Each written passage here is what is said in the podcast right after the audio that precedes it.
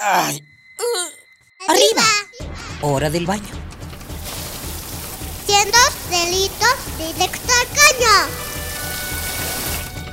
Perfume, el peinado y listo. Pobre capa de eso no. Voy tarde. Ah, una hora varada. ¿Cuánta gasolina has gastado? A trabajar, que el sustento hay que ganar. ¡Eh! ¿Mediodía y no he comido? Dame uno para llevar, por favor. ¿Me regalas una bolsa? Mucho plástico en el suelo. Detente, detente. ¿Miraste tu paso por la Tierra? Es tiempo de conocer mi huella. Tu huella. Nuestra huella en el planeta. Automóviles, camiones, tractores, grúas, casi todos los vehículos de pasajeros o de carga que vemos en las ciudades de México funcionan a partir de la quema o combustión de gasolina, diésel u otros combustibles fósiles. Los procesos de combustión siempre emiten partículas sólidas o líquidas de materia que no se alcanza a quemar. La emisión de esas partículas se ha estudiado debido a su impacto en la salud. Para nombrarlas se usa el término material particulado o PM, presentes en una mezcla de sustancias sólidas o líquidas de gases, humo, polvo y aerosoles.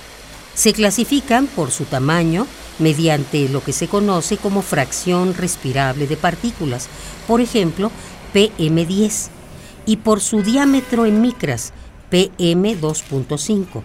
Así, las PM10 son un poco más grandes que los glóbulos rojos humanos. Las de 2.5 son mucho más pequeñas. Las PM10 provienen de polvo de los camiones, las industrias y la combustión y pueden alojarse en la tráquea o en los bronquios. Las PM2.5 son partículas más finas de aerosoles secundarios, combustión y vapores metálicos y orgánicos que pueden llegar hasta los alvéolos pulmonares. La norma establecida por la OMS para este contaminante es de 20 microgramos por metro cúbico, como promedio máximo anual. Sin embargo, en la Ciudad de México, el promedio anual durante el 2014 fue de 44 microgramos, mientras que en el Estado de México y la zona metropolitana fue de 52.6 microgramos, más del doble.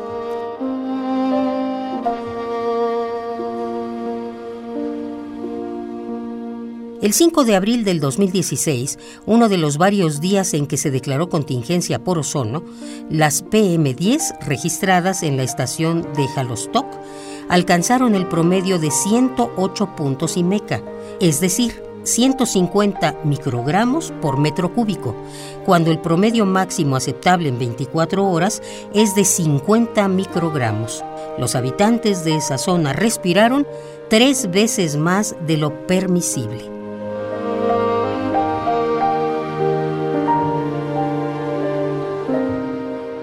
Si quieres ayudar a disminuir la emisión de material particulado, no hagas fogatas de ningún tipo en la ciudad. No quemes basura y denuncia a quienes lo hacen. Visita la página del Programa Universitario de Estrategias para la Sustentabilidad www.puma.unam.mx, donde encontrarás más acciones a realizar para cuidar de nuestro medio ambiente.